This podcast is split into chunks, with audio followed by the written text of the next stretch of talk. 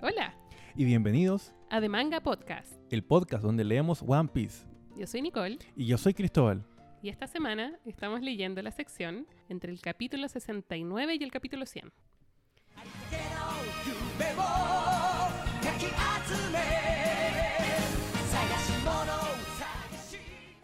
En siga del Going Merry, Luffy y los demás llegan a una isla. Es una villa que actualmente está bajo el control del pirata Arlong, y es culpable de esclavizar a toda la aldea y de asesinar a la madre de Nami. Los sombreros de paja se enfrentan a los piratas de Arlong eh, en su primer enfrentamiento como tripulación, donde finalmente salen victoriosos, liberando a la aldea y recuperando a Nami como compañera que acepta unirse a la tripulación como navegante. Eso es. Ese es como el resumen de todo lo que fue la primera parte de este, esta sección del capítulo 68 al 100. El resumen, resumen, resumen eh, de Arlong Park, Claro, así que es. es entre el 69 y el 95. Te iba a preguntar, bueno, Nicole, cuéntame qué te pareció, pero eres tú esa pregunta. Cuéntame tú a mí qué te pareció. Mira, mm, si lo anterior ya había sido muy bueno, muy Ujú. frenético, esto, esto fue increíble. Por cómo se va construyendo la acción hasta que llega como al, al, al pic, cuando finalmente se reúnen todos nuestros amigos y van a, a saltar directamente la fortaleza de Arlong, pasa un buen rato, pero se va generando como una especie de, tensión en el sentido de que vamos conociendo el trasfondo de Nami de manera indirecta a través de su hermana y vamos conociendo la historia de todos estos pueblitos chiquititos que estaban eh, bajo el yugo de- del pirata Arlong. Se nos muestra un poco lo poderoso que son los hombres pez.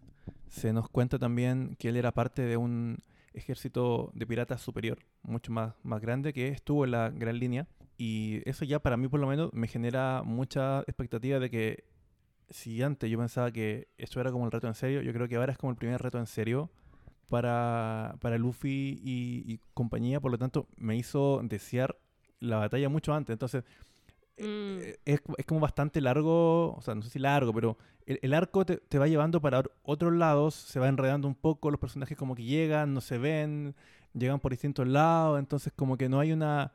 Finalmente, creo que hay como una catarsis cuando tú ves que se juntan todos y van a las puertas del, digamos, de la fortaleza de, de Arlong. Me recordó un poco cuando finalmente se junta Sanosuke con Kenshin y con Saito y van a, a atacar como la guarida de, de después de todo un arco en que van como construyendo este enfrentamiento final. Entonces, eh, no sé, me, me generó mucha ansiedad que finalmente llegaran. Eh, el personaje se me hizo muy despreciable. Primero me da a entender como que era honorable y todo, y que iba a respetar la, la promesa que tenía con Nami, porque Nami también estaba muy confiada de eso. Y finalmente no, y es como, ya sabéis que este es un, es un maldito, por favor, destruyelo. Eso. Bueno, te- eh, me alegro que te haya gustado. Eh, Suele, solemos decir, cuando tratamos los fans de convencer a alguien de leer One Piece, le decimos, léete los primeros 100 capítulos. Si no te gusta, no es para ti. Pero si llegaste al 100 eh, y no te enganchaste, no sé qué más puedo hacer por ti, digamos. Porque esta parte de Arlong Park es el clímax de Liz Blue y es donde eh, se despliegan súper bien por primera vez como todas las habilidades que tiene Oda como escritor. Eh, y es un favorito hasta el día de hoy, siendo que la serie ha avanzado muchísimo. Bueno, es, muy bueno. De hecho, para que te la compare con la saga de, de Stitcho, que para mí es- está como en mi corazón y además una de las mejores peleas finales que he visto, era muy bueno. Eh, es muy bueno este, este arco. Vamos por parte. Lo primero es que tenemos a Luffy, a Sanji y a Yosaku a la siga del Going Merry. Claro. Porque mientras estábamos en la pelea en el Baratí, la Nami se arrancó con el barco. Entonces estamos a la siga de ella. Nos habla y mientras vamos viajando, Yosaku nos cuenta que Nami está súper interesada en un póster de recompensa de Arlong, que es un hombre pez. Es la primera vez que vemos piratas que no son humanos. Claro. O sea, es una especie distinta, por claro, así. otro tipo de humanoides, por así Y nos decirlo. dice que eh, Arlong llega a Liz Blue porque se desarma la banda de los piratas de Jinbei, que era uno de los Chichibukai, o uno de los siete guerreros del mar, junto a Mihawk, y termina armando una especie de fuerte en esta isla donde vamos a llegar, que es el Arlong Park. Eh, que es como un... La pinta que tiene Arlong Park es como un resort, Sí. Porque tiene una piscina, tiene unas reposeras, tiene unas palmeras. Y nos en- la primera vez que vemos a Arlong, lo vemos sentado, Como digamos, a la sol. sombra eh, a lo Pablo Escobar, por decirlo así. A mí me recordó a los, ¿cómo se llama? A estos monitos de la, de la marca Maui, que son como ¿Ya? unos tiburones también humanoides, como con playeras, con guayaberas, y short, sandalias, ¿cachai? Como echados como en, el- en la playa, con unas tablas de surf. Y lo vemos haciendo, cuando primera vez lo conocemos a Arlong, lo vemos haciendo tratos con un capitán de la marina que tiene cara de ratón, que es el capitán Nezumi, que literalmente una rata Ratón, que recibe sobornos de este pirata. Eh, y a cambio de esos sobornos lo deja hacer lo que quiera, lo deja cobrarle impuestos a las villas que habitan esta isla, etc. Nos enteramos también que Nami es oficial de Arlong. Sí, eso fue un giro. De hecho, una de las cosas que yo anoté es que no recordaba, quizá aquí, bueno, yo tampoco releí, debo decirlo, no, no he releído, pero no recordaba que tuviera como un tatuaje, o quizás lo tenía cubierto, y, siempre Oda como que lo ocultaba o no se mostraba, pero no me fijé que tenía efectivamente un tatuaje. Y, y sobre Arlon Park, a mí de hecho como que me dio la impresión de como un parque temático. Es como de Mm. como con delfines, ¿cachai? Bueno, también por eso quizá la palabra park, no sé. Pero bueno, eso. Sí. También tenemos, como, como decías tú, están todos separados. Digamos, Nami está con los piratas de Arlong. Mm, Johnny, Usopp y Zoro están en otro bote buscando al Going Merry y se lo encuentran en un muelle. Y ahí pasa algo muy divertido porque están acercándose al muelle y notan que hay dos personas en el muelle donde está el Going Merry y son dos hombres pez. Y Johnny y Usopp no quieren pelear y como Zoro quiere armar jarana, lo amarran al bote y de ahí lo abandonan ahí y se arrancan. Y entonces a Zoro lo toman preso, los hombres pez. A mí me da mucha risa porque Zoro eh, pelea aunque esté, pero en las peores condiciones posibles. Mira, de hecho, una de mis anotaciones es que me recuerda mucho a Chiryu. Es como, es como el Chiryu de esta saga. Pasa, pasa herido. Yo el, el día que vea en un volumen o en una o mira en un solo capítulo que Zoro no, no esté con herida grave yo creo que no sé El manga es joven, el manga es es más joven. joven aún Pero se nos- eh, de nuevo nos, nos volvemos a separar. Mm, Eh, Johnny y Usopp nadan a tierra firme. Usopp se encuentra con un niño que lo confunde con un hombre pez también, por la nariz de narigón. Y al final el niño quería pelear con los hombres pez que andan siguiendo a Usopp porque lo vieron. Y aparece una mujer que lo salva y lo lleva a su casa que está justo a las afueras de la villa Kokoyashi, que se llama Nojiko, que es la hermana de Nami. claro la hermana cómo se dice Eh, hermanastra hermana no de sangre. Adoptiva. claro adoptiva Eh, hermana no es me enredé demasiado para decir algo tan sencillo claro pero mira en el fondo es la hermana igual para efectos prácticos Usopp a esta altura piensa que Nami los traicionó porque Nojiko le cuenta que Nami es parte de la tripulación de Arlong claro y, y se enoja con ella porque Luffy además en todo este rato nunca ha dudado de ella. Entonces eh, dice que en vez de ir a buscarla para recuperarla, va a recuperar el Mary y va a arrancar mejor. que es algo mucho más práctico por lo demás. Dado que, que para él es que Nami, digamos, no- ya no es parte de, de ellos, y en el fondo todo fue como una treta, mm, como que eso lo más lógico. Claro, porque no todos tenemos la misma información. Exacto. Porque acá volvemos a Arlong Park y nos muestran a Zoro preso, que nos tiene ahí con ser un buen preso y empieza a hacer enojar a Arlong. y, y ahí empezamos a conocer un poquito más el personaje de Arlong, que es un tipo que es bien supremacista, por decirlo así, que habla constantemente de los superiores, que son los hombres pez versus los humanos, eh, de que son señores de toda la creación, de que han evolucionado para ser eh, superiores en todo ámbito, no como los humanos, pequeñitos y pobrecitos. Sí, yo, yo creo que esa es la palabra, supremacista. Yo estaba pensando como en decir, este mono es medio nazi, pero sí, creo que diste en el clavo con el, con, con el término. Ahí Nami ve a Zoro y como que se sorprende al verlo, pero lo disfraza muy bien. Porque, digámoslo, ella no pensaba que la fueran a seguir. Tam- tampoco lo No, esperaba. Pa- parece que nunca nadie las, la seguía, ¿verdad? Claro. Como que se robaba la plata y chao. Como que no hubiera sido importante para nadie más antes. Y Zoro se da, se da cuenta de que algo raro pasa, porque Arlong todo el rato hace comentarios sobre lo fría que es Nami, lo calculadora que es Nami, mm, de cómo es capaz de perdonar a alguien que asesina a su familia por, por Lucas, que en verdad mm, es la perfecta traicionera, etcétera, etcétera. Y Zoro se da cuenta que esos comentarios la molestan. Y entonces decide tirarse al agua por sí mismo. Estando amarrado y estando vendado y débil, se tira al agua confiando que Nami lo va a sacar de ahí. cuando la saca del- lo saca del agua, Nami le pregunta, ¿qué estás pensando? Y Zoro le dice, ¿qué estabas pensando tú? Mm. ¿Qué clase de bruja de sangre fría no puede tolerar ver un hombre ahogarse? Yo creo que lo que Zoro buscaba era una confirmación a sus sospechas, porque en realidad ella no era tan terrible o que había un motivo de fondo para que ella estuviera ayudando a... O sea, el gallo como que al, al tiro se dio cuenta de lo que estaba pasando. Claro. Para mí, digamos. Porque no, tampoco... Zoro tampoco es el tipo de persona que se va a suicidar. Mm. Entonces lo hizo sabiendo lo que iba a pasar. Claro, o sea, más allá de su pobre sentido de orientación, el tipo es muy agudo. Luego vemos a Arlong y a los demás hombres pez que se van al pueblo porque tienen un asunto que enfrentar y también porque hay rumores de que Usopp anda por ahí. Acá empezamos a ver cómo funciona el sistema porque los ciudadanos lo que tienen que hacer es pagar tributo, plata o promo. Algo así, como por, por protección. Y hay, una, hay un, un panel en el que vemos a Gonzo sentado, que es el hombre que tiene muchas cicatrices y tiene un remolino en el sombrero. El jefe del aldea. Y Arlong que está conversando con él. Y la diferencia de altura, casi el doble. Como que te muestra un poco la, la diferencia física entre hombres y... Y hombre especie. No sé si es como por especie, porque hay como hombres especie que son más bajitos, hay como hombres peces pulpo, hombres Mm. peces...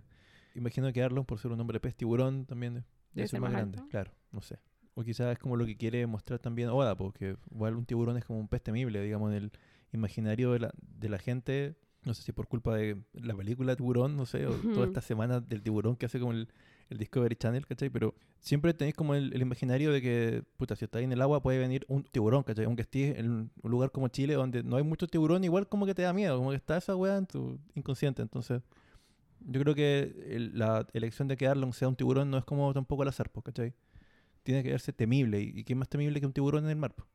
Arlong también, o continúa más bien con su despliegue ideológico, de que no todas las criaturas nacen iguales.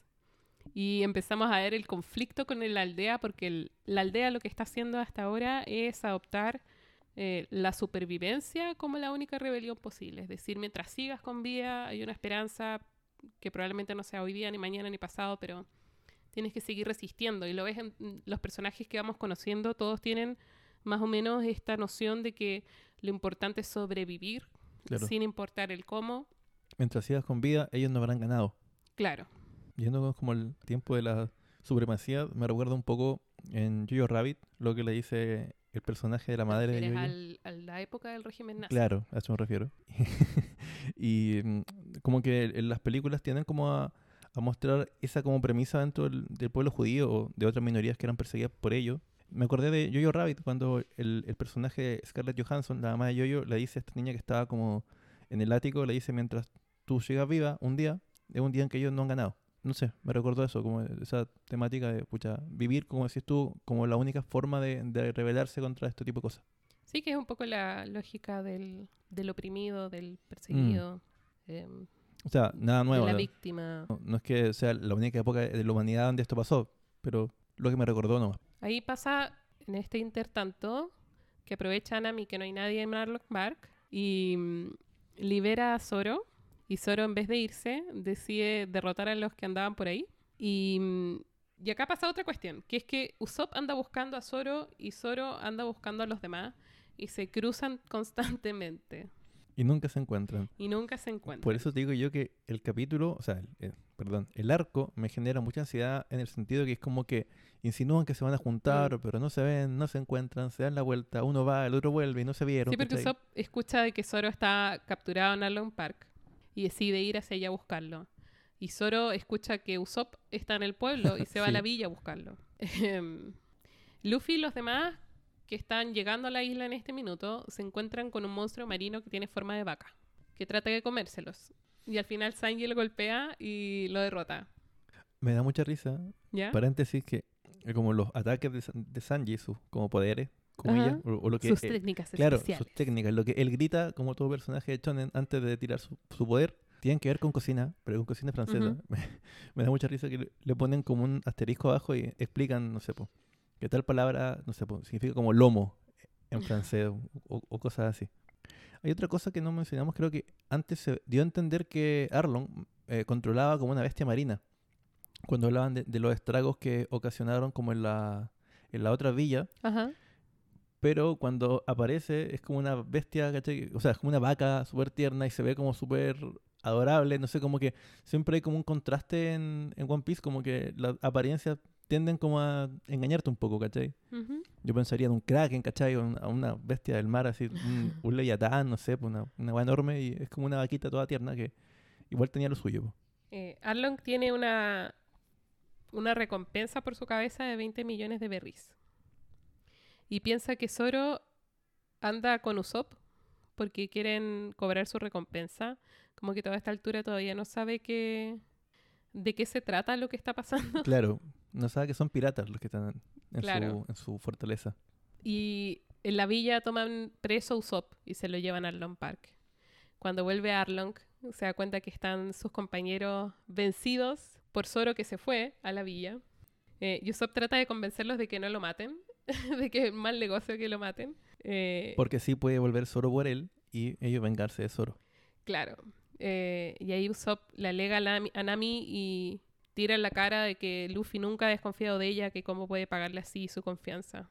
Y ahí Nami decide, para sacarse sospechas de sí misma, apuñalar a Usopp, entre comillas. Y le dice a Usopp, estos son solo negocios. Y Usopp cae al agua también, malherido, falsamente, porque en Claro. verdad lo que hizo Nami fue apuñalarse la mano. Claro, se ve sangre en el suelo, pero eso es lo que vemos primero. Mm. De nuevo, el saber la información cambia todo el panorama. Y ahí me gusta porque de ese panel en adelante Nami sale con un guante para ocultar lo que hizo. Una venda, ¿no? ¿O un guante? No me Es como acuerdo. un guante, ¿Sí? No me fijé. un guante negro. Mm, Eh, se encuentra Luffy, Sanji y Yosaku con Zoro. Y Luffy le pide el estado de situación. Johnny les avisa que Usopp murió y que Nami lo asesinó. Claro, porque él estaba como sapeando a través del, del muro, ¿no? Estaba mirando. Claro, y ahí eh, al mismo tiempo, en todo este caos, vemos que llega la Marina a la isla porque algunos de los ciudadanos que fueron refugiados del último incidente lograron enviar un mensaje y vemos la fuerza de los hombres pez porque eh, a pesar de ser un buque de la Marina, de- lo hunden rápidamente. Un par de personas, ni siquiera todos, ni siquiera Arlong. Claro, es como que eh, ellos sabían cómo modificar o alterar las corrientes. Uno nada, mueve como la una roca justo en una corriente, el otro le, le rompe como el timón al barco y lo deja ahí. Y queda Y ahí. genera como un remolino y ahí, Y ahí po, hunde. Claro. Y es como, yo también estaría sin esperanzas si viviera bajo este régimen. Claro, porque ni siquiera es como una manifestación de fuerza que hayan subido y hayan roto el, no sé, pues el, el buque como a golpe, sino que simplemente movieron como una roquita, ¿cachai? Saben controlar de tal forma su ambiente que el agua y generaban como un remolino, o sea, ni siquiera tuvieron que sudar. Ah, Mm. bueno, bueno, tuvo que suben, pero a lo que voy es que fue una demostración de poder muy sutil, pero muy terrorífica, dado que está en el mar. Claro. En medio del camino aparece Nami también. Y tenemos la reunión de todos nuestros compañeros. Y Nami, eh, Zoro le pregunta dónde está Usopp. Y Nami le dice alimentando a los peces. Y ahí Zoro se enoja y le dice que, que corte el deseo. Y Sanji cree que quiere, que, que, que, le cree y que quiere hacerle daño a Nami. Ah, ¿verdad? Sí. eh, y la defiende, entre comillas. Y Zoro y Sanji terminan chocando eh, justo en la cara de Usopp. Así que ahí se reúnen todos. ¿Y Luffy se echa a dormir antes o después de esto? Después de esto, porque Nami, primero voy a decir lo siguiente. Esta es la primera vez que Sanji y Zoro están juntos. Claro. Y al tiro se llevan pésimo. Y esa cuestión me encanta. Bueno, eso era algo que yo te decía. No sabía cómo se iba a llevar Sanji con el resto de la tripulación porque es como Mm. que lo, lo reclutan cuando están casi todos lejos por Sí. diversos motivos. Convivió un rato con Zoro, lo vio pelear, pero no, no es que lo haya conocido. Y ahora es cuando realmente están eh, conociéndose. po. Y son totalmente opuestos. Y me encanta. Me encanta que se den mal. Me encanta que no se entiendan. Porque al final no es que Zoro haya estado molesto con Nami porque pensaba que le había hecho daño a Usopp, sino que quería que dejara la farsa y que dijera la verdad de lo que estaba pasando. Claro. Pero Sanji no lo conoce y cree que pasa lo contrario. Eh, y Sanji tiene este tema de andar siempre defendiendo a las mujeres. Y entonces son, son agua y aceite, son, son totalmente opuestos. Y eso lo encuentro muy divertido. Ahí Nami trata de hacer que se vayan.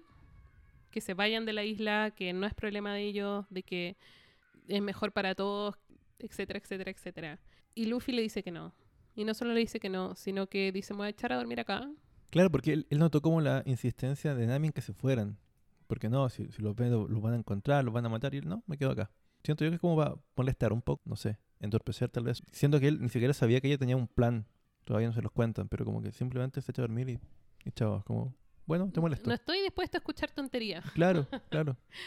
Bueno, y se va y vuelve, aparece Nojiko. Mm. Esta parte me gusta también, porque Nojiko se ofrece a contarles la historia de Nami. Y Luffy le dice, no estoy ni ahí.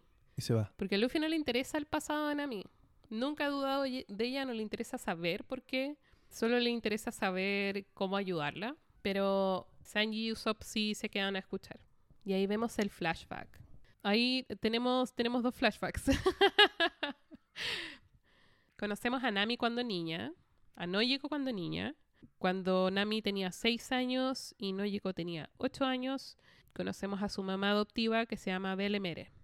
O Belmer, no sé cómo se pronuncia. Yo tampoco sé, así que no importa. Eh, y vemos un poco de cómo viven y son muy pobres, tan pobres que eh, Belmer le da la comida a las niñas y ella no come porque no tienen plata para comer. Y hay un pequeño conflicto porque eh, Nami quiere, quiere tener plata, Eh, pero además cree que Belmer estaría mejor sin ellas, como que siente que ellas le quitan la poca plata que tiene y que viviría mejor sin ella. Claro. También nos enteramos que desde esta edad Nami sueña con ser navegante, que le gusta dibujar mapas y es muy buena en eso. Y es en ese día, cuando tienen esta pelea, que llega Arlong a la isla. Y Arlong al principio dice que va de paso nomás, pero empieza a cobrarles eh, precio por cabeza a la gente del pueblo. 100.000 berries a los adultos y 50.000 por los niños. Y que va a matar a cualquiera que no pague. Al principio Genso cree que van a poder salvar a Nami y a Belmer porque todo el mundo sabe que no tienen plata para pagar. Pero al final descubren la casa de ellas que está un poco retirada del pueblo porque ahí tienen una granja de naranjos. Belmer no tiene plata. Tiene apenas 100.000 berries que alcanzan para salvarse ella O las dos niñas. o salvar a las dos niñas. Y aunque las dos niñas están escondidas y no hay registros en ninguna parte de que diga que son hijas de ella, ella no tiene el corazón para negarlas eh, y al contrario decide pagar por la vida de las niñas a pesar de que eso le va a costar la muerte. De hecho, antes de esto, se enfrenta a Arlong, ¿o no? Cuando la van a buscar. Él entra por la puerta y hace como una... Como que pareciera que lo tiene bajo control y finalmente él como que rompe la, la escopeta con, con los dientes y es como, no. Sí, po. Sí, porque eh, Belmer era una ex marín que estuvo en una guerra en algún lugar que no sabemos dónde es, que los marines la dejan por muerta en el campo de batalla. Y cuando ella recupera la conciencia, se acerca a ella una niña chica que tiene una guagua en brazo y decide vivir por ellas, digamos. Y así conoce a las niñas y eventualmente vuelve a su casa con estas dos niñas que acepta como de ella, aunque no son sus hijas biológicas.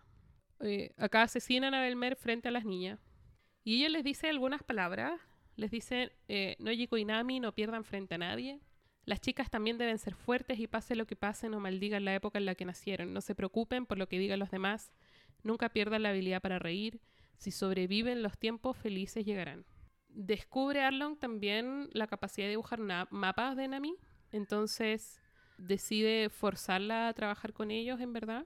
Y ella hace una promesa con Arlong y le dice si es que junta una cantidad de berries, le va a dar el derecho de comprar la isla y poder salvar a los demás habitantes del pueblo.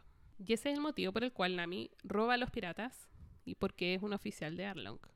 Me parece muy enternecedor el gesto que hace Belmer porque perfectamente, o mirándolo desde un punto de vista lógico, se podría haber quedado callada y estaban pasando piola, o sea, no, no había necesidad de que nadie muriera y que no pasara nada, pero el hecho de que no pueda negar a estas niñas que ella decide tener, criar, ¿cierto? Como si fueran su propia hija, es súper bonito y, las palabras finales son, bueno, el, el momento en sí es súper desgarrador, o sea, de la nada, de hecho siento que por cómo cambian los paneles del- de, la página del manga, de repente como que están hablando, se despide y al siguiente el cuerpo ya está volando hacia atrás por el impacto de la, de la bala, se ve un poco de sangre y nada más, y es como se acabó. Es súper crudo, es como una ejecución, no, no hay nada de, de gloria en esa muerte, es como alcanzó a decir lo justo y paf, y no sé, es súper cruda la muerte Y el hecho de que Arlong decida llevársela también, eh, no sé, eh, siempre que como que se, se llevan a, a niños chicos o cosas así, no sé, lo encuentro como terrible, como que ya, claro, a lo mejor no le van a hacer nada más que hacerla trabajar, pero igual ya eso, ya eso ya es terrible, ¿cachai?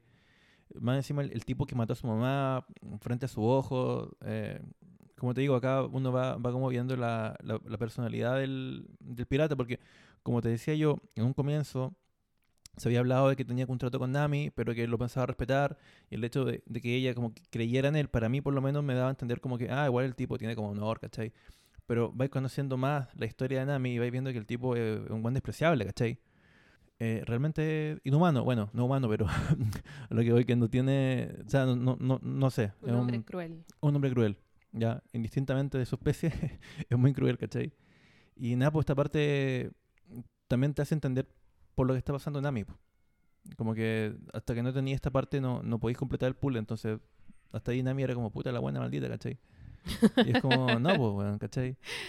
Eh, eso.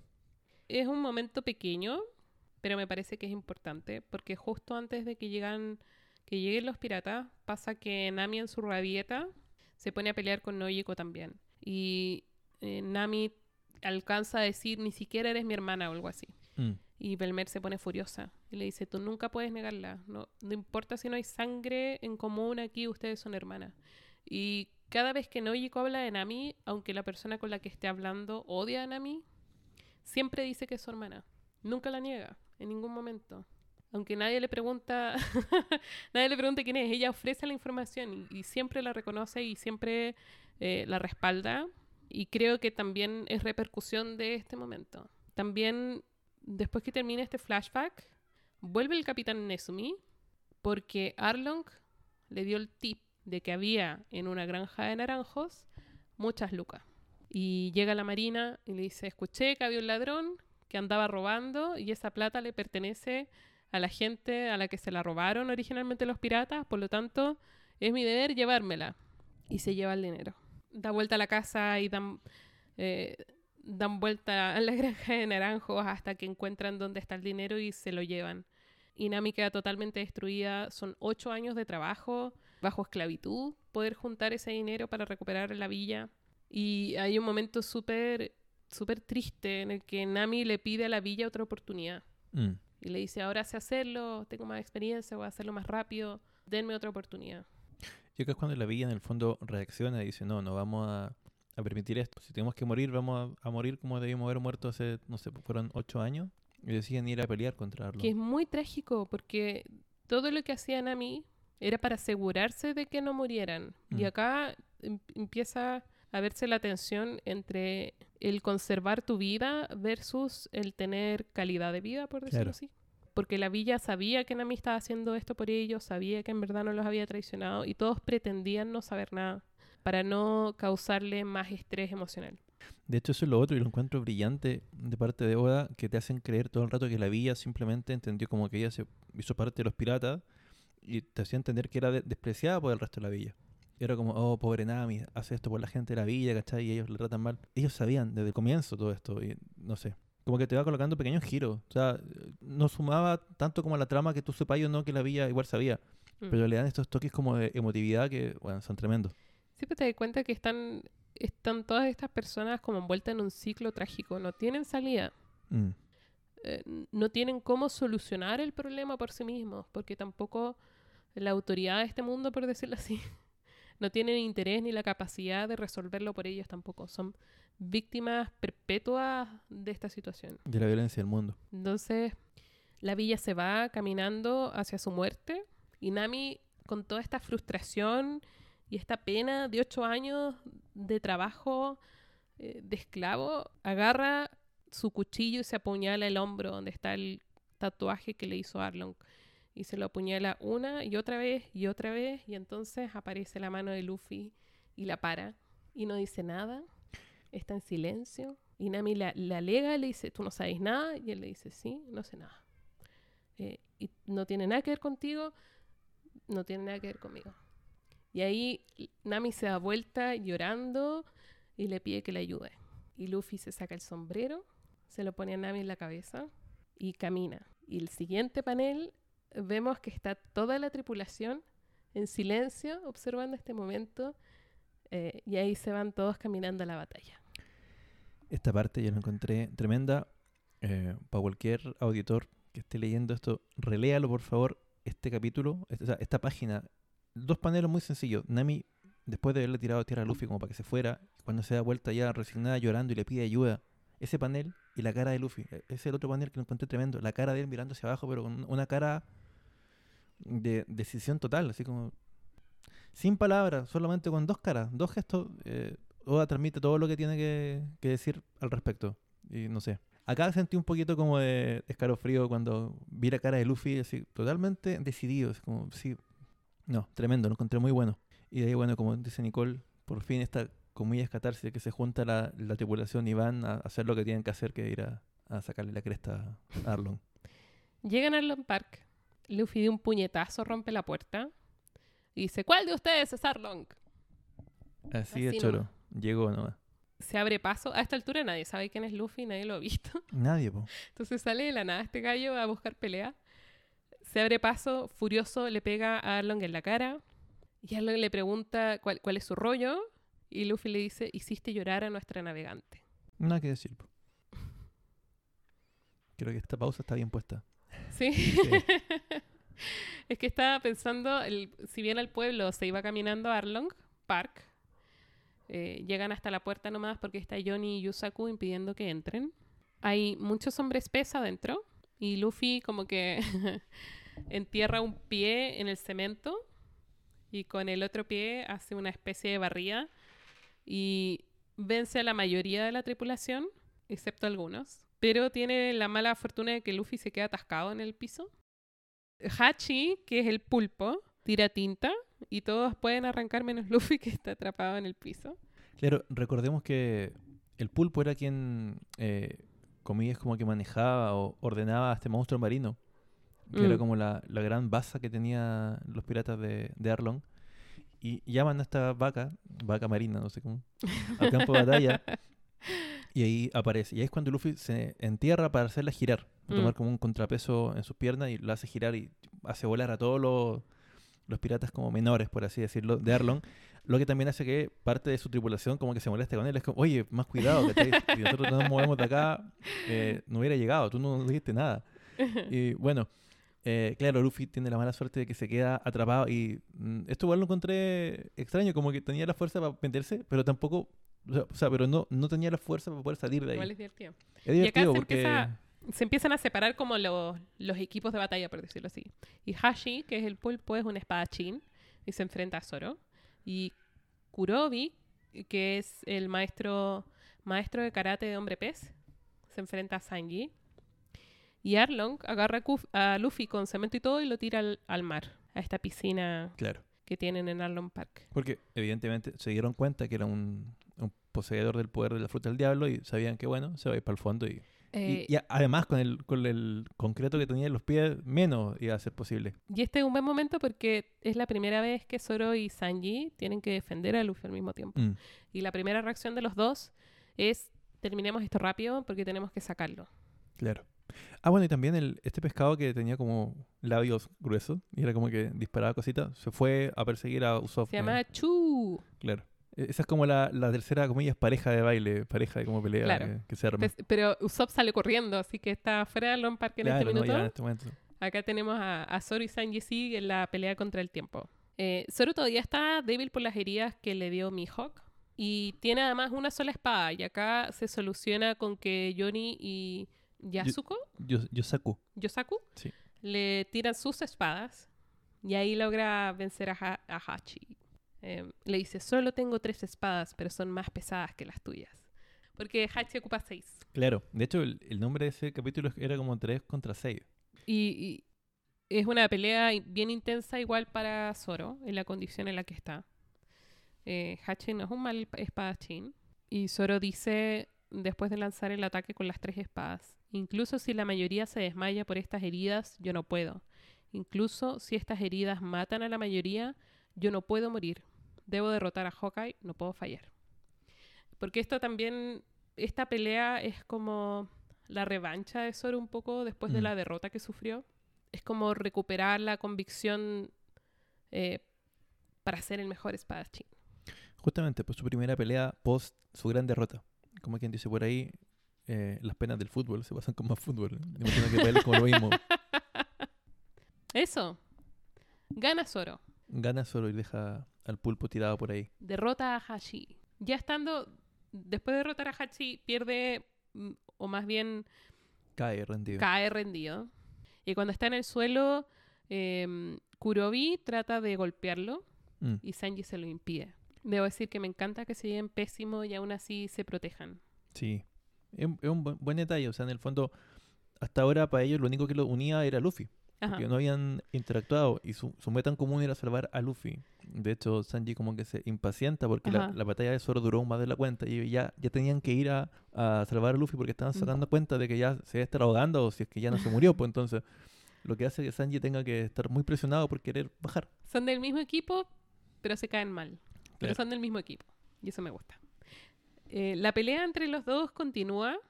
Entre Sanji y Kurobi. Sanji finalmente se tira al mar, al agua, a buscar a Luffy para evitar. em, La muerte de Luffy. claro.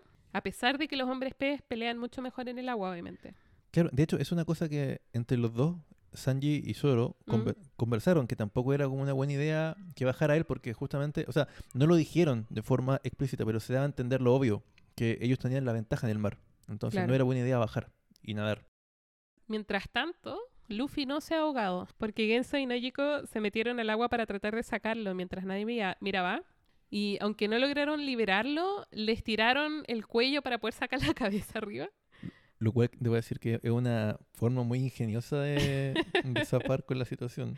Entonces, mientras uno sostiene la cabeza arriba, el otro le está haciendo eh, compresiones de pecho Mm. Fue que boté el agua que tragó. eh, para que bote el agua que tragó y consiguen resistir hasta que Sanji vence a Kurobi y liberan a Luffy. Ahora vemos a Usopp. Vemos Corriendo por su vida. Más que corriendo por su vida, el panel que vemos es a Usopp tirado en el piso, rodeado de sangre, ¿Cierto? y a Chu pensando que lo derrotó, entonces devolviéndose a Arlong Park, por decirlo así. Y escuchamos los pensamientos de Usopp, y es Usopp evaluando eh, cómo pretender que peleó valientemente, aunque en verdad se echó acá y no hizo nada. Pero justo cuando está pensando eso, eh, piensa en Luffy, piensa en Zoro y en Sanji y en Nami y en todos los demás y los sacrificios que han hecho en este viaje y como que deja que todo eso lo inspire y dice no puedo no puedo hacer esto No puedo no hacer nada. ya no no puedo no puedo volver a verlos y saber que no hice nada en verdad aunque nadie más sepa y aunque ya vimos ah, en otro panel en que Usopp ya había salvado a alguien a distancia esta es la primera vez que Usopp tiene una pelea uno a uno con otra persona Pelea real, digamos. y sin backup, Mm. totalmente solo. Eh, y Usopp trata de mantener la pelea a distancia porque físicamente es mucho más débil que Chu. Ahora, digamos que igual la pelea está un poco medida, o sea, todo, como, que- como que todas las parejas de, de, de pelea estaban como equilibradas en cuanto a sus habilidades. Este Chu también era muy muy bueno a distancia, era como Claro. el, tirador, el sharpshooter que tenía eh, Arlon, Claro. como que pelean los dos en esa ley, Eh, y al final Usopp logra ganarle, lo vence. con un montón de estratagemas, pero lo logra, no, no usando la fuerza, pero puede. Volvemos a Arlong Park y Arlong se levanta y derrota a Zoro y a Sanji. Luffy todavía no está en combate. Y llega Nami. Nami que está furiosa porque hizo que la Marina se llevara su plata. Y Arlong trata de chantajearla de nuevo para que sea su cartógrafa para siempre. Y le hace elegir, ¿eres compañera mía o de ellos? Y Nami elige a los sombreros de paja. Y acá es cuando eh, Luffy recupera la conciencia, y Zoro se levanta y le dice, te doy 30 segundos a Sanji para que se tire al mar y libere a Luffy. Sí, Luffy se libera finalmente, se cambia de lugar con Zoro, lo saca a Zoro del lugar y empieza la pelea final. Arlong le pregunta a Luffy, esta parte no sé si te causó gracia, a mí me hizo gracia, porque Arlong es un tipo, ya vimos que es un tipo eh, supremacista, es un tipo cruel y abusivo con los humanos, y lo que le dice a Arlong es, ¿conoces la diferencia entre tú y yo? Le dice a Luffy. Mm, sí. Y Luffy le dice, nuestras narices. Sí, me causó gracia. o nuestras barbillas. Y, y también, me- también me, me causó gracia cuando Luffy hace un cambio de Mm. lugares con, con Zoro, Ajá. aprovechando su elasticidad y aparece con un cabezazo para Arlong. Ajá. Pero cuando Zoro cae en el otro lado, dice algo así como, eh, si mueres te mato, algo así. Ajá. Estaba enojadísimo, es como, voy a, voy a matar a este weón, voy a matarlo, voy a matar. Em, acá anoté, Arlong le muestra la fuerza de sus fauces y se lanza su discurso de Mein Kampf. Sí, sí, no, sí. eh. Mira, no tendrá bigotito, pero tiene como una nariz extraña. Em, A todo esto, ¿qué onda ahora con, las con las narices? Baggy tenía nariz, Usopp tiene como, como que usa har- harto la nariz como un recurso expresivo, así como... como, como- de distinguir. Claro, como de caracterización. Claro. ¿no? No sé, lo encontré bacán. Porque por lo general en el anime como que las narices son súper estándar, Son ¿cachai? nada. Son nada. De hecho, la otra vez- Son no narices. de hecho, esta semana ¿Ya? por Insta vi un meme que salía como ojos en el anime. Un montón de ojos distintos, expresiones, ¿cachai? Con weas, Ujú. colores y todo. Y las narices, ¡pum! como una línea, ¿cachai? Como un- una, un, un signo. una L, ¿cachai? Así que no, muy bien ahora ahí. Eh, Arlong dice, la fuerza sobrehumana es el derecho de nacimiento de todo hombre pez. Los cielos no le sonrieron en ese aspecto a su débil especie.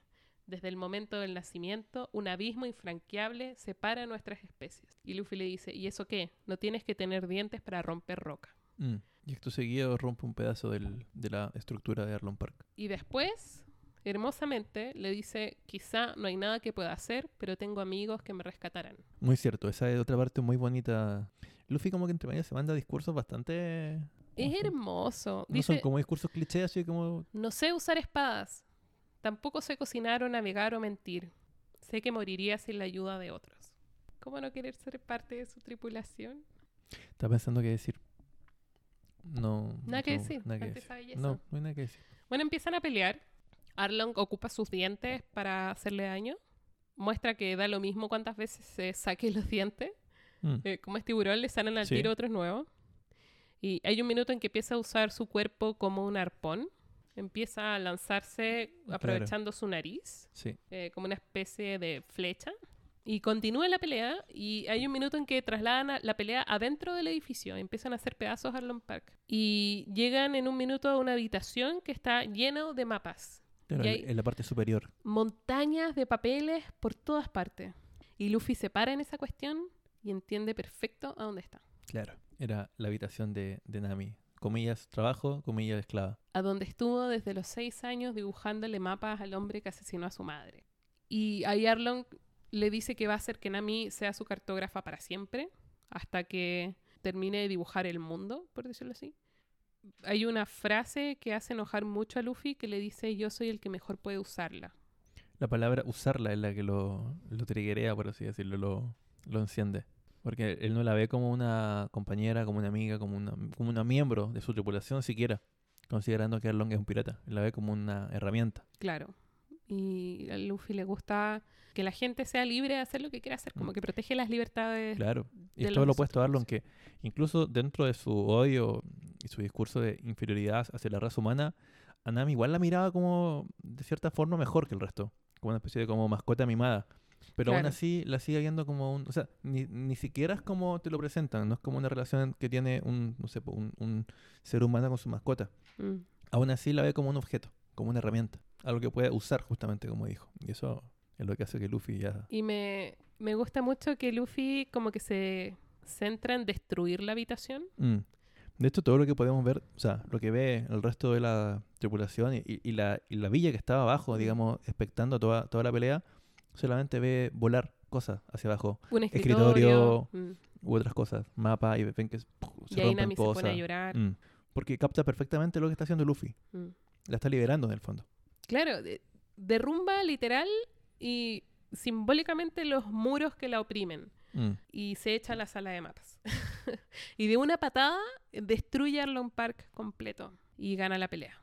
Bueno, y la pelea igual tiene como una especie de... El cierre es súper eh, dramático porque él, Arlong lo tiene mordido. O sea, venía hacia él girando, lo Ajá. agarra, pero aún así le alcanza a estirar su pie y le hace caer como un hacha, como la, la típica patada eh, descendente, pero así de, no sé, por unos 100 metros, no sé, pues sobre el, el techo de Arlong Park y lo hace, pero cagar y bajan se ve muy bien el, el panel como van bajando piso por piso hacia abajo, así, puf, puf, puf, como destruyendo todas las losas. Y llegan al fondo y de- después ven desde afuera que se cae todo. No saben si está bien Luffy, qué pasó. Solo vieron que se derrumbó todo y finalmente Luffy emerge desde la ruina victorioso. Sí, es muy bueno ese panel. Mm. Sale Doom atrás. Sí, Y sí, sale Luffy como a contraluz, levantándose entre los escombros. muy bueno. Eh, y le dicen a mí, ahora eres una de nosotros. Mm, Y ahí hay- acá hay de nuevo, como que acá termina el conflicto, en verdad. claro. Pero hay un... Hay un, Incidente pequeño. un mini incidente, claro, porque aparece Nesumi, que es este, esta rata aprovechadora de la marina, que quiere quedarse con, con las lucas que se robó, pero además con la gloria de haber derrotado a Arlong. Acá ya nadie tiene ni, ni ganas ni tiempo No, para este weón. de hacerse cargo de esta cuestión y solo de un, de un golpe derrota a los que marinos. igual la perso este weón viendo que derrotaron a Arlon y viene ahí como a decir, no, mira. No, no sé. ¿Cómo vamos ahí? Ah. Ah, ¿qué creí? Sale de acá, indecente, culiado, me diré yo. Pero en fin. Y le devuelven a mí el sombrero a Luffy y Mm. después Bueno, convence, podríamos decir, a los marinos de devolver la plata que se habían llevado, que era de los de la gente de la villa, llevarse a Arlong y a los demás y reconstruir la villa de Goa, que era la villa que habían destruido por completo. Claro, la, la otra. Acá también Nami pers- personalmente le saca la cresta a Nazumi. Porque recordemos que él le había disparado en el incidente en el, en el huerto de la mandarina. Le dispara a su hermana Tipo, y ella aprovecha de vengarse. ahora está la villa en paz y vemos a nuestra tripulación haciéndose cargo de distintas cosas. Zoro y Luffy están en una... Eran comiendo. eh, no, Ah, perdón. No, no. los están atendiendo por sus heridas. A Luffy y a Zoro lo están atendiendo por sus heridas, mientras el pueblo está carreteando. Correcto. O más bien antes. No, ah, sí, lo anoté más abajo. No me distraiga. Perdón, perdón. Es que ya, ya es como costumbre que los veo como celebrando comiendo. Es como ya, Ajá. eh, Y- bueno, y- Es lo lógico, tú me además, decís, lo lógico. ¿Dónde está Luffy? Comiendo, po, obvio. Eh, y en verdad este detalle que estoy diciendo ahora no es importante, pero quería mencionarlo porque vuelven a pensar, porque el doctor de la isla le dice, y no tiene ni un médico a bordo, y Luffy reconoce que sería importante tener un doctor, pero insiste que le gustaría antes tener un músico. y ese es un detalle que me causa mucha risa eh, y que es muy Luffy en verdad. Mm. Después vemos que eh, Nesumi le había prometido a Luffy que le iba a pagar la humillación. Y vemos que pone una solicitud formal para que le pongan precio a su cabeza. Y ahí pasamos al capítulo 95, que se llama Gira Remolino, en que está toda la isla carreteando y celebrando la derrota de Arlon Park. Acá se dan muchas interacciones más o menos divertidas, ya fuera de la atención de la batalla, entre Luffy y Sanji por la comida. Luffy le pregunta dónde consiguió, creo que era prosciutto. No, Sí. no me acuerdo qué. Bueno, eh, claro, y al final, no sé si. Eso como que no se resuelve, tampoco es tan relevante. Porque no, no, sé, no sé si. O sea, Luffy o no encontró, o se acabó, o Sanji Mm. le mintió. Como digo, no es para nada relevante, pero me dio risa. Como, esto, ¿qué pasó con esto? Eh, sí, están todos carreteando. Usopp está contando la historia Mm. de cómo el gran capitán Usopp y bla, bla, bla, y todo eso. Y no, bueno, es, es como el, eh, el alivio después del clímax. Es como Ujú. del, de todo el arco, por fin, la gente que sufrió mucho por años está celebrando, ¿cachai?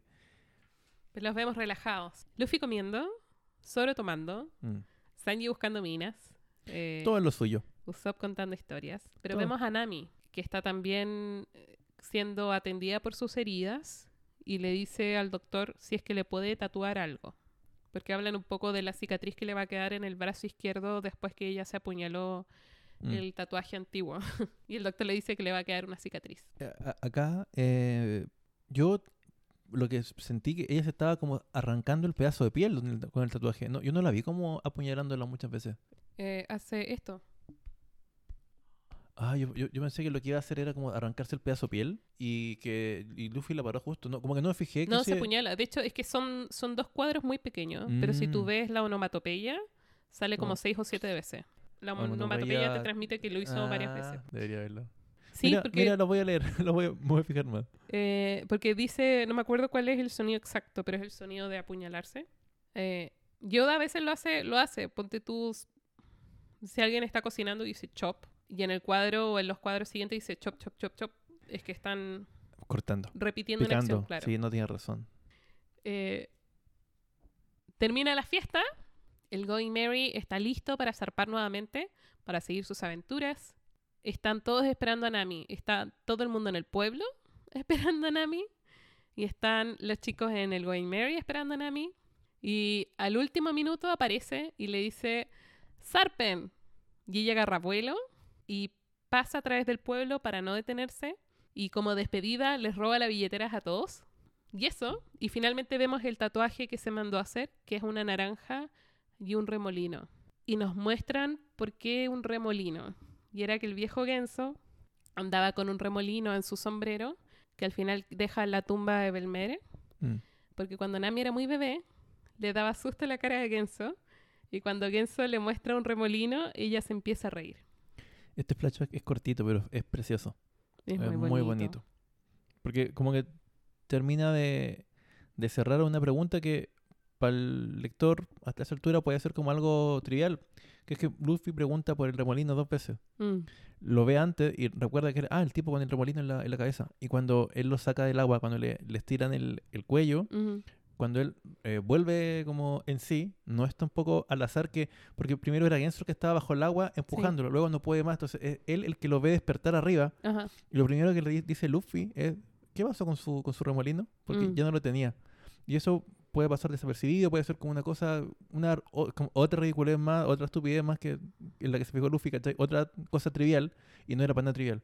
Desde el hecho de que haya sido Genso el que estaba primero abajo, luego se cambian, para que Luffy se dé cuenta de que ya no tenía remolino, ya dos veces que te mencionan y finalmente te lo cuentan por qué. O sea, nada estaba al azar. Y eso lo encontré, pero brutal. O sea, habla de una habilidad para hacer eh, storytelling de Oda, pero que es tremenda.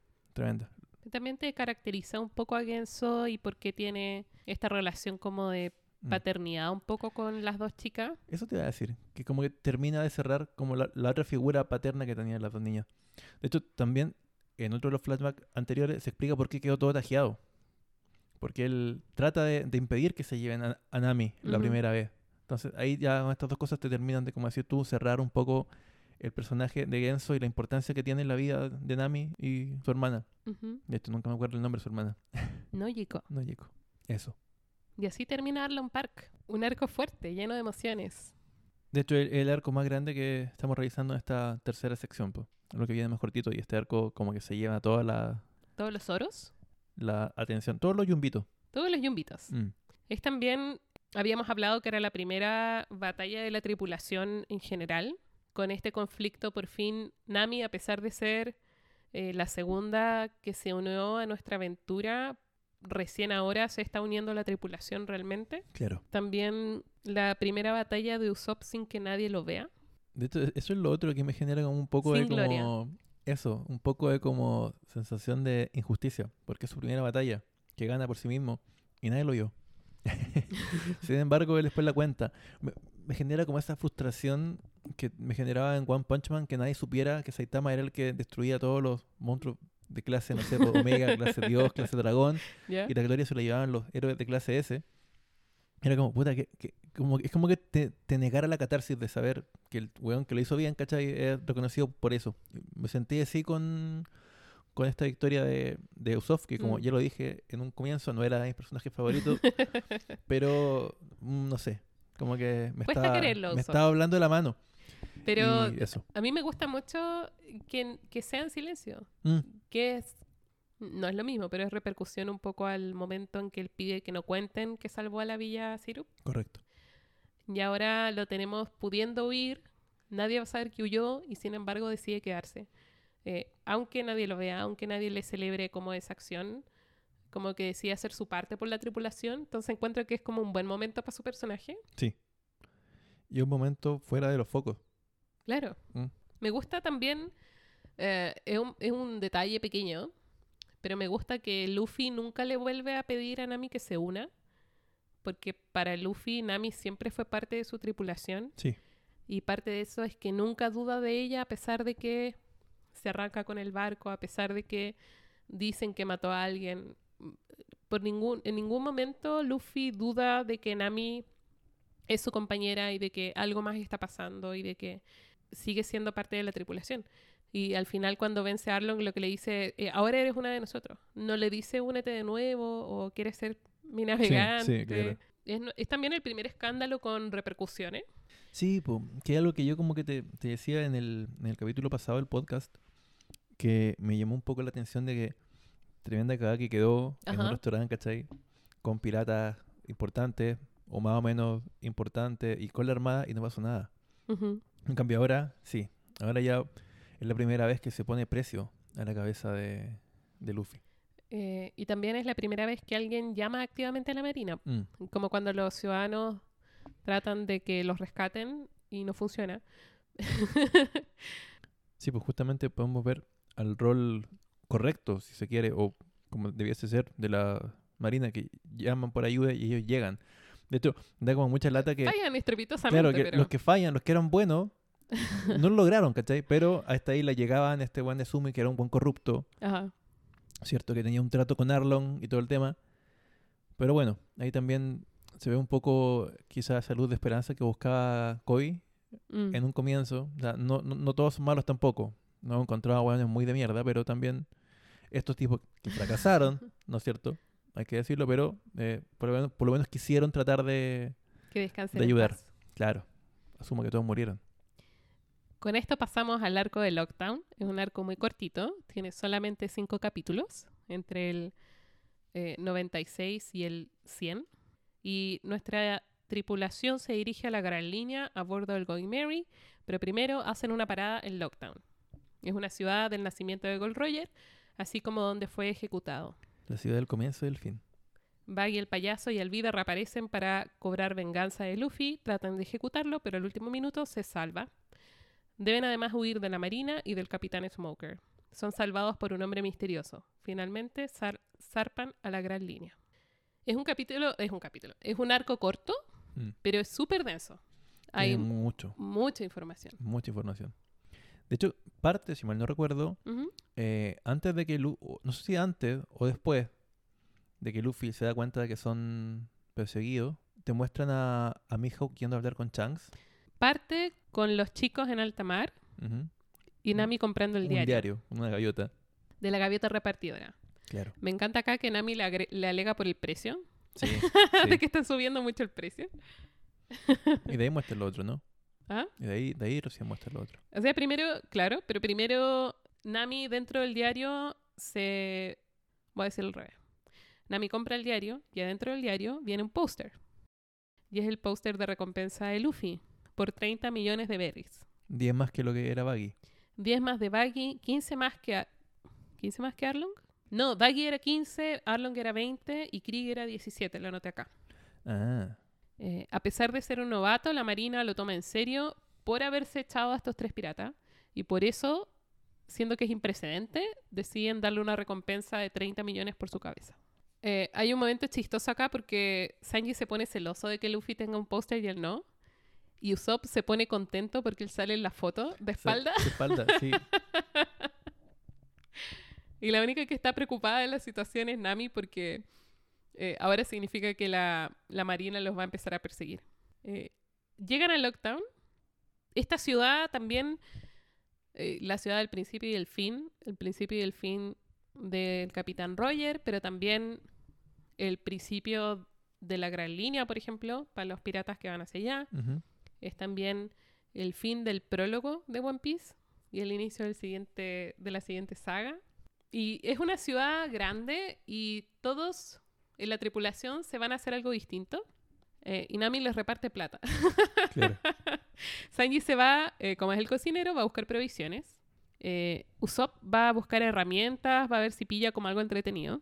Huevos. Eh, claro. Podridos. Luffy, que es un fanboy, quiere puro ir a ver la plataforma donde ejecutaron a Gold Roger. Y Yo Zoro que- se va a comprar algo que en este minuto no sabemos qué es. Yo creo que esa es la mejor definición de Luffy en este momento. Luffy es un fanboy. fanboy, de Gold Roger. Luffy tenía póster de Gold Roger. Tenía de tenía Gold figuritas de Gold Roger, un pijama de Gold Roger, un relojito de Gold Roger. Se compraba el cereal de Gold Yo Roger. creo, sí.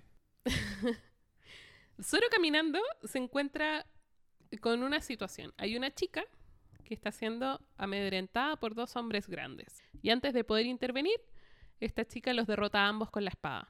Pero es torpe y se cae al piso y se le caen los lentes. Y Zoro le alcanza los lentes, y queda súper sorprendido porque esta niña es muy parecida a su amiga de la infancia. Esta parte es como el típico cliché de como pe- película romántica en que la mina como que se le caen los papeles. Claro, Se levanta y como que queda, queda mirando de frente al loco que, que la ayuda. que es ese tropo de la chica que es súper hábil, pero súper torpe. al Pero mismo justo en ese momento, cuando estaba pasando el weón, se le cayó todo. Súper clumsy. Justo, claro. Sí, pero es bonita la escena. Sí, no sé, bonita. No, si no Como lo ver digo- a Zoro descolocado es algo que siempre me causa placer. No lo digo como.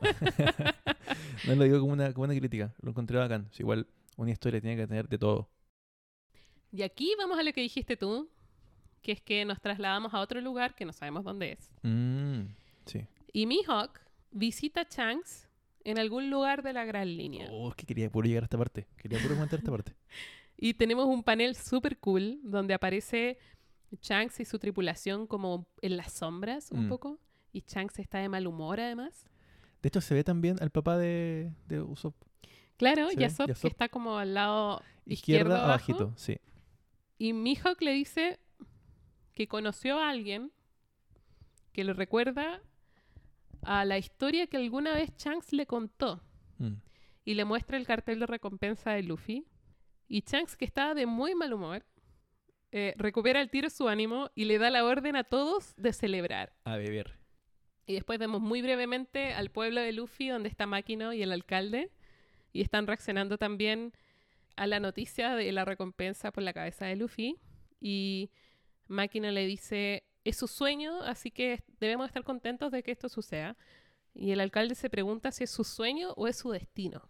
Pero lo dice como muy serio. Mm. ¿No queréis comentar nada de, Ah, de esto? es que lo voy a dejar por el final. Ah, vale, vale. Me gustó mucho que se volviera a retomar un poco como el, el- el arco central de Luffy, que es su, su historia con Shanks, de cómo convertirse en un gran pirata. ¿Te esperabas ver a Shanks de nuevo tan pronto? Tan pronto no. Me gustó, me sorprendió ver a, a Mihawk entrando como a su, a su guarida, a su base, no sé. Ajá. Me, bueno, igual esto lo quiero decir más adelante, pero por te lo digo igual. después, no. Eh, que plantea que tienen como una relación de cercanía. Ajá. Porque al menos se conocen. O se conocen lo suficiente como para que Shanks le haya contado en algún momento algo más o menos íntimo, que es, en el fondo, por qué perdió el brazo, ¿cachai? O a, a este chiquillo que él conocía. Entonces, me plantea una relación con Mihawk. Me deja muchas dudas, que ya, ya las voy a decir. Y bueno, también me, me gustó ver de nuevo a la tripulación de Shanks y que ahora aparece el papá de Usopp, que antes no salía en este primer flashback de, de Luffy.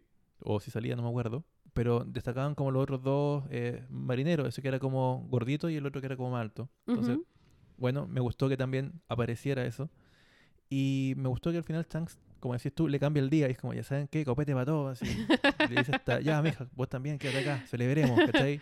Quédate. Es como, ahora es un pirata de verdad. Sí, pues. Así que no, me gustó mucho eso. Y nada, pues, ahora volvemos a, Me gusta al verlo, puerto. verlo, tan poquito, pero verlo serio, eh, verlo, como decís tú, eh, reaccionando a las noticias. O también verlo por fin como pirata, pues sí. Sí, po. Porque antes lo veíamos como eh, su, no sé, pues su faceta un poco más amable. Claro, es como el tío buena onda que llega, ah, mi malilla, ¿cómo está? ¿Cachai? Como que ah, juega con él. Pero aquí lo vemos mala onda, lo vemos enojado, como un pirata, ¿cachai? Y me encanta que En su día a día. mi hijo que apenas ve el póster, la primera cuestión que hace es ir a mostrárselo a Chucks Sí, sí. con la copucha al tiro. De hecho, como te digo, bueno, lo voy a decir igual, porque quería puro llegar a esta parte. Pero me plantea la duda de la relación que tiene él con Mihawk. Mm. ¿Será el, el, el Zoro de la tripulación de Shanks? ¿O no? Es que es como su, su espadachín, ¿no? ¿Qué, qué onda? ¿O es un rival de él? Eh, Yo creo que son amigos nomás. yo no lo sé.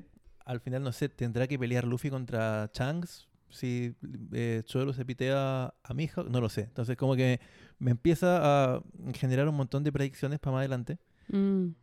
¿Tendrá que pelear ¿Tendrá que pelear? Luffy con Shanks alguna vez? Claro, en el fondo, ¿qué significa el reto de, o sea, como el alentarlo a- ser pirata y devuélveme este sombrero? ¿Qué significa? ¿Qué, qué pasaría? Porque si Shanks está en la gran línea, ¿Ya? ¿qué pasaría si él también busca el One Piece? ¿Qué pasa si tienen que enfrentarse por el One Piece, siendo el, el One Piece sea lo que tenga que ser? Todavía no, no tengo idea. Entonces, ya, no sé, pues. Ya no es como una wea tan. eh, tan como color de rosa, ¿cachai? A lo mejor también tiene que, en algún momento, enf- enfrentarse a Shanks. O qué pasa si eh, Hockey o Mihawk pierde contra Zoro, muere por manos de Zoro. Y si es un amigo de, de Shanks. Implica que ahora Shanks tiene que pelear contra Zoro y Luffy no lo va a permitir, van a tener que pelear. Ya genera otro nivel de como interacciones, ¿cachai? Tantas posibilidades. Tantas posibilidades y, y no sé ninguna. Y que surgen de De nada, pues, de nada. un par de paneles nomás. Es como este weón conoce a este weón. Uh, chucha. Lo que se puede armar, porque no lo sé. Eso, volvamos al puerto nomás. Es decir, Sí, esto era pe- lo que quería puro decir. Pero también, a mí también me gusta esta como inyección desde el mundo externo de Mm, ver no solamente a Chang, sino ver cómo el pueblo de Luffy reacciona a la noticia. También, sí. No lo mencioné, es que lo otro era como más grande, pero sí, también es como bonito volver. Sí, porque lo vieron irse del pueblo con un botecito y ahora tiene tripulación y es un pirata como lo suficientemente famoso para que Tiene la su- marina ande detrás de Su él. póster. Claro. Entonces como que ha avanzado mucho en la vida, Mm, en poco tiempo por lo demás. Mm, acá volvemos a Lockdown y esto es un capítulo que a mí me gusta mucho y tiene uno de los paneles que me gustan mucho. que Es un panel muy sencillo. Luffy llega a la explanada donde está puesta todavía y conservada la plataforma de ejecución de Gold Roger. Y, ¿Cadalso se llama eso? ¿Perdón? ¿Cadalso se llama? ¿O ¿Cómo se llama la, la plataforma de la...? No lo sé, porque el cadalso, según yo, es donde ese que se abre por abajo donde ahorcan a las personas. Ah. No sé si tengo la razón, mm. pero mm, plataforma. Plataforma de ejecución. es como una, tabla en el aire. Con un cepo. ¿Pero cómo murió Gold Roger? Porque No, porque el cepo ven- es, es donde tú quedas como... Es esta estructura de madera donde quedas atrapado con... con la cabeza y los brazos. cabeza y brazos, claro. Pero no quedó así él, No. ¿no? Tengo, es que no, no, he, no he Según- vuelto a leer el Según panel. la única información que tenemos, que es del capítulo 1, Decapitado. aparentemente fue decapitado. Mm. No, no No sé la sabe. terminología, sí. O sea, ya por ahora es una plataforma de madera. Eh, bueno, y llega a la, a la plataforma de ejecución. En todo caso, muy, muy rockstar. O sea, una plataforma es como donde tú veis... eh, En el fondo murió... Un escenario. Eso, murió en un escenario el weón, ¿cachai? En una explanada. El weón podría haber estado dando un concierto de rock, pero murió ahí. Es lo mismo. Escuchamos Luffy como que se habla a sí mismo, cosa que no hace nunca, o hace poco. Y dice, ahí es donde ejecutaron a Gold Roger. El pirata más grande de todos los tiempos murió ahí. Aquí es donde partió la gran era pirata. Y tenemos ese panel donde desaparecen todas las personas que hay en la plaza, que son muchas, desaparecen los edificios, y es solo la silueta de Luffy muy pequeña Mm. frente a esa plataforma. Y tiene como Todo te da esa sensación como de gravedad, de Mm. peso que tiene ese momento para él. No hay nada más, po. Nada más existe, nada más importa. Y ahí dejamos a Luffy frente a la plataforma. Y nos vamos donde Zoro, que entra a una tienda de armas y entra a comprar espadas. Conocemos a Matsu, el vendedor de una tienda con más de 200 años de historia. Y está muy interesado en Zoro hasta que Zoro le dice que tiene apenas 100.000 berries Mm. y con eso no le alcanza nada que valga la pena. Hasta Y- que ve lo que tiene en el cinto. hasta que ve lo que tiene en el cinto, porque aparentemente la espada de Kuina se llama Wadoichi Moji o Camino Recto a la Paz, y aparentemente es parte de las 21 grandes katanas. Es como una espada legendaria. Zoro no tenía idea. Tampoco le importaba. Para él tenía otro valor. El gallo de la tienda quería puro comprársela a un precio alto, entre comillas, pero muy inferior al Mm. precio real. Se lo quería cagar en el fondo. Se lo quería cagar. Aunque Zoro no la quería vender, Mm. El gallo la quería comprar. Y ahí justo llega la chica de las espadas, que es una nerd de las katanas. Y ella empieza así como a dar toda esta exposición, así como, esta es una de las 21 grandes. Claro. Eh, es muy cara. De hecho, le dice cuánto vale. Y hablan un rato, la chica y Zoro. Y la niña le dice que eh, le da mucha lata que las espadas famosas cada vez más estén en manos de piratas o de cazadores de piratas. Y que una de sus eh, sueños, por decirlo así, es recobrarlas. Que no estén en manos de criminales. El dueño de la tienda, al notar que ya no va a poder comprarle la, la espada, eh, le dice, ya, eh, compra la que queráis entonces. Y al fondo en el, en el carrito de descuentos hay, hay por 50 mil puedes llevarte una y así te llevas Claro, lo, lo manda como a la sección del todo a mil. Claro. Por falta de stock. sí. Eh, sin embargo, dentro de este tarrito de descuentos hay dos espadas famosas. La Kitetsu 3, que es una espada maldita, que Zoro la sostiene y al sostenerla se da cuenta que está maldita. Y le advierte el dueño de la tienda que cualquiera que blanda esa espada va a morir horriblemente. Y Zoro, muy soramente, le dice, veamos qué tal mi suerte contra la espada o contra la maldición. Y lanza la espada en el aire Y, Y pone en- el brazo. contra su brazo y en vez de cortar el brazo cae sin tocarle un pelo. Y al final queda tan impresionado Matsu, el dueño de la tienda, porque dice hace mucho tiempo que no me encontraba con un espadachín real y le ofrece no solo la Kitetsu 3 gratis, sino que le trae desde atrás de la tienda otra espada que se llama Yuba Shibi o Cazador de Nieve. La que presumiblemente la mejor espada que él tenía, conscientemente. Claro.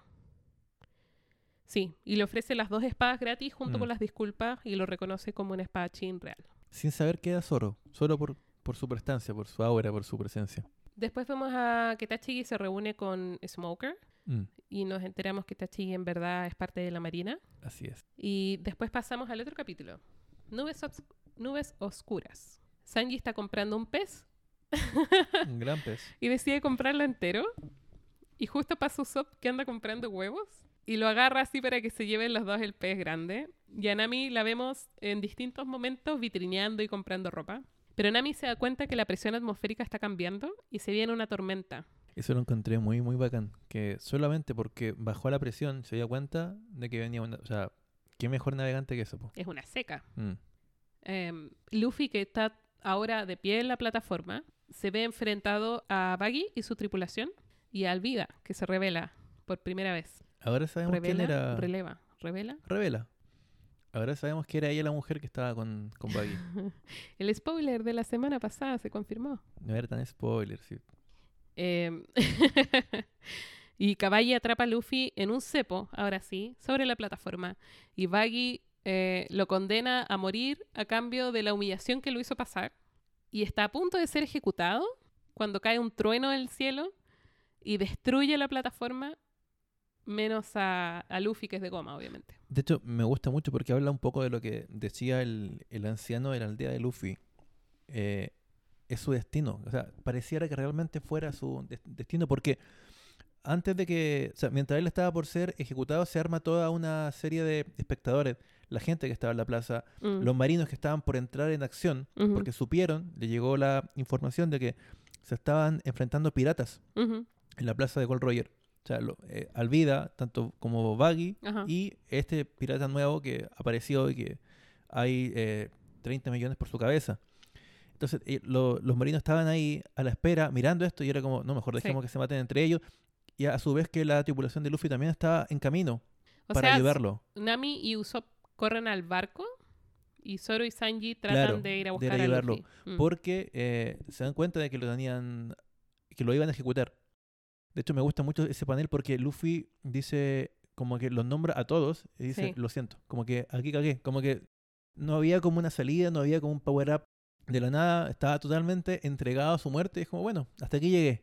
Y la espada, o no me acuerdo si era una espada o un hacha, pero era, era como una, como una cimitarra, era media Ajá. curva, como un sable que levanta Baggy para decapitarlo, llama al rayo, como era de metal y había una tormenta que estaba justo por caer, y se dio todo para poder salvarlo.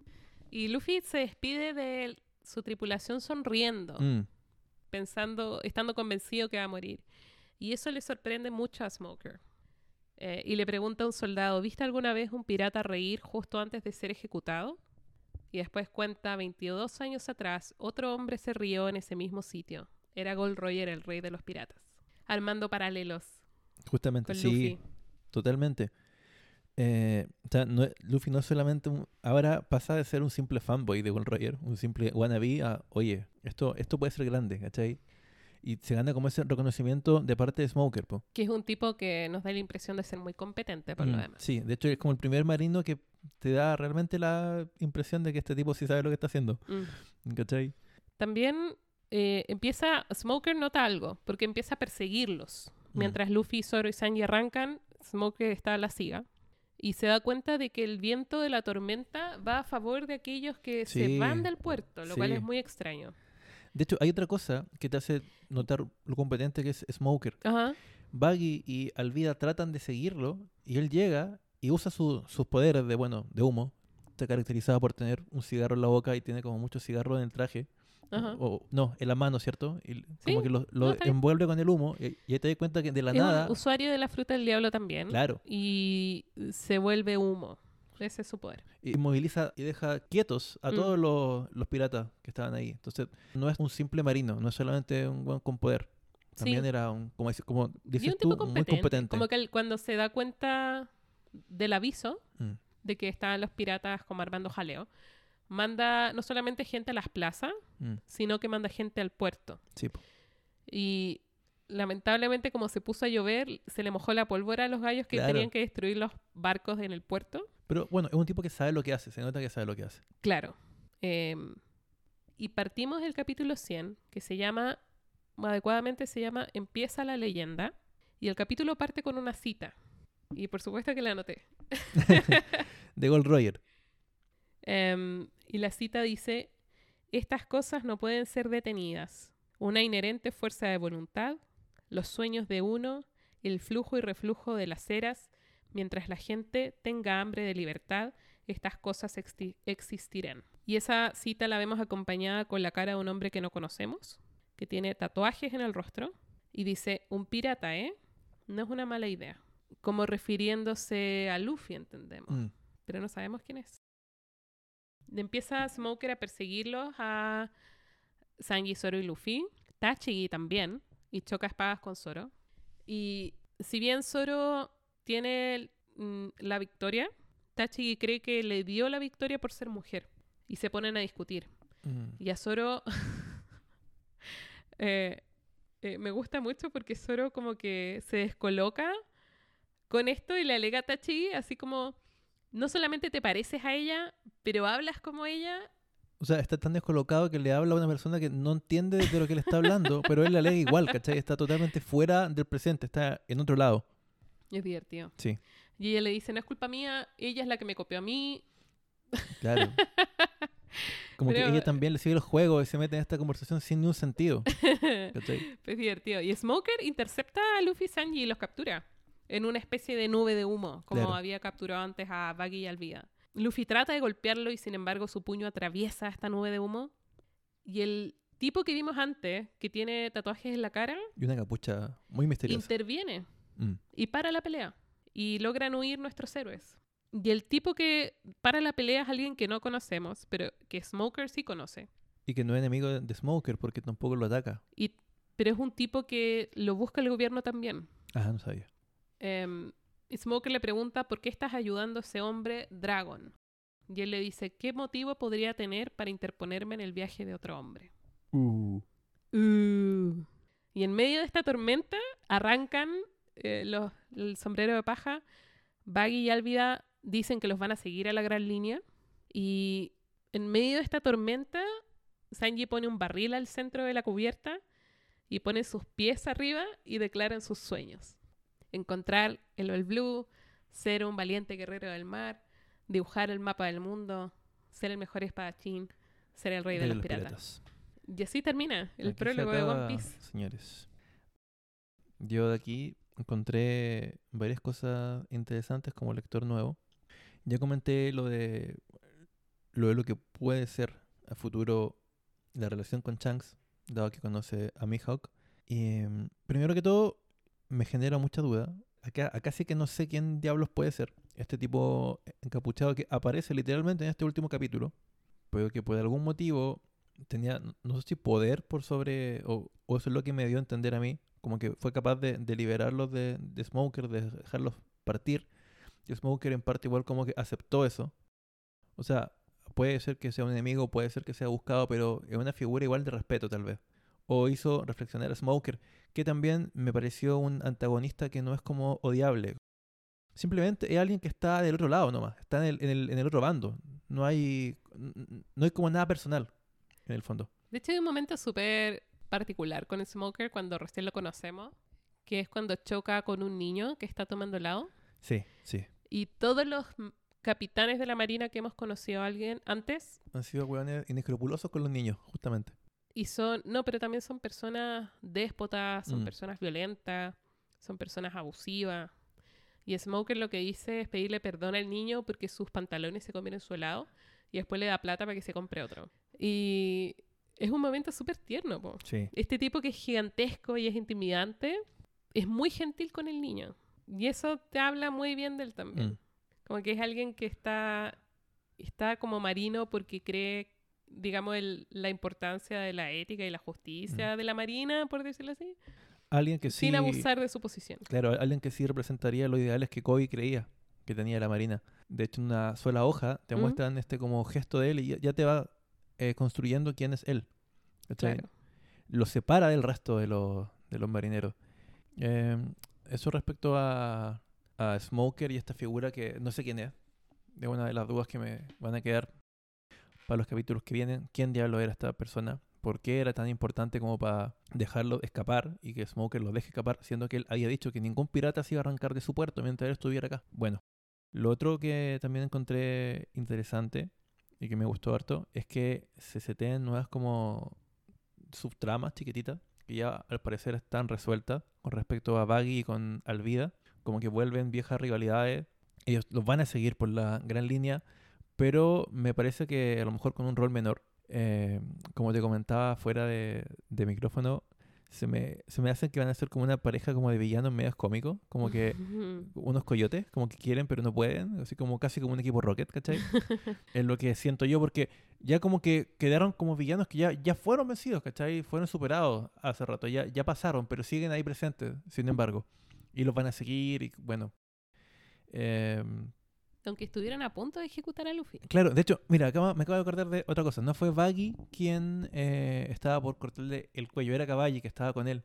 Él, él era el de la espada. Estaba parado arriba del, del, del cepo.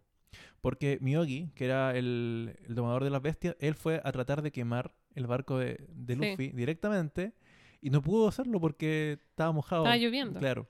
Y de hecho, con- contra él se enfrenta eh, Usopp con Nami. Ujú. Pero bueno, eso. eh, pensar en, en qué va a pasar con Alvida y con Baggy también siguiendo a, a Luffy. No sé si al final van a, van a poder porque creo que fueron capturados.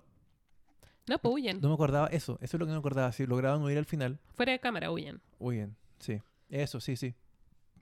Y algo que se me fue respecto, y que debía haber dicho en el capítulo 1, respecto a Baggy y su flashback con Shanks. Ahora que estamos otra vez tocando a Baggy y otra vez vimos un poquito de Shanks. Ellos dos servían en la tripulación de un pirata. Imagino que un pirata mayor, un pirata importante, no, no debe ser cualquier pirata. Mi pregunta es, ¿quién era ese pirata? Era, im- imagino yo que debe ser un pirata que más adelante se nos va a revelar como alguien importante en la trama. Así que esa es otra cosa que también espero. ¿Quién era este pirata que fue mentor de Baggy y de Shanks? Hasta cierto punto. Y bueno, finalmente eh, me doy cuenta de que el sueño de Nami cambió. Yo había puesto en un comienzo que lo suyo era lo de las Berry. Acá Ujú. nos dimos cuenta que no, su sueño real, y que es lo que finalmente se termina por desenmascarar, ¿cierto? Era cartografiar todo el mundo. Lo que ya deja de ser un sueño un poco más frívolo y pasa a ser un sueño como a la altura de todo esto, otra, otras metas. Y es muy bonita la parte final de todo ello, sellando como su, su lealtad con los pies puestos encima de un barril. No sé por qué ponen el, el pie, me imagino que es porque Sanji es como el primero que pone el pie y como que Sanji no, no quiere eh, ensuciar sus manos. Pensé que era por eso. Pero lo encontré muy bonito. Yo también. ¿Sí? Creo que es por eso. ¿No es alguna especie de como ritual pirata? No, no, no, no sé. Yo pregunto. No sé. No sé. Yo pensé que era por eso, que como él fue el primero que puso algo ahí, ya todos pongamos el pie, no sé. Pero eh, lo encontré muy bonito. Y nada, pues, ahora recién parte esto. A la gran línea. Esas son mis impresiones, slash predicciones, Genial. comentarios. No te sé esté si tienes algo más que decir. O sea que vamos a seguir adelante. Lo que me resta por saber a mí, ¿Ya? más allá de todas estas preguntas, es cuáles capítulos voy a leer. ¿La Porque- próxima semana? Sí, porque desde que. Mira, me, me puse al día con Dragon Ball Super. Ya no tengo nada más que leer. Así que por favor, dame algo. Pero yo te dije, te di varias opciones para leer. Mientras Sí, tanto, para la sí, angustia. Cierto. De hecho, empecé con el manga de Kimetsu no Yaiba. Ay, ya, qué bueno. Mm. Qué bueno. Es cortito, está terminado. Sí, de Encuentro hecho, que hasta es ahora- súper buena lectura. Hasta ahora yo me había enganchado con el anime, pero bueno, Sí. otro ritmo también. Em, vamos a leer la próxima semana 29 capítulos. Ok. Son tres arcos. Vamos a leer entre el capítulo 101 Perfecto. y el 129. Ya. Eso. Muy bien. Entonces, amigos, ya saben, vamos a leer del capítulo 101 al 129 para que nos puedan seguir. Buena lectura y buen fin de semana. Adiós.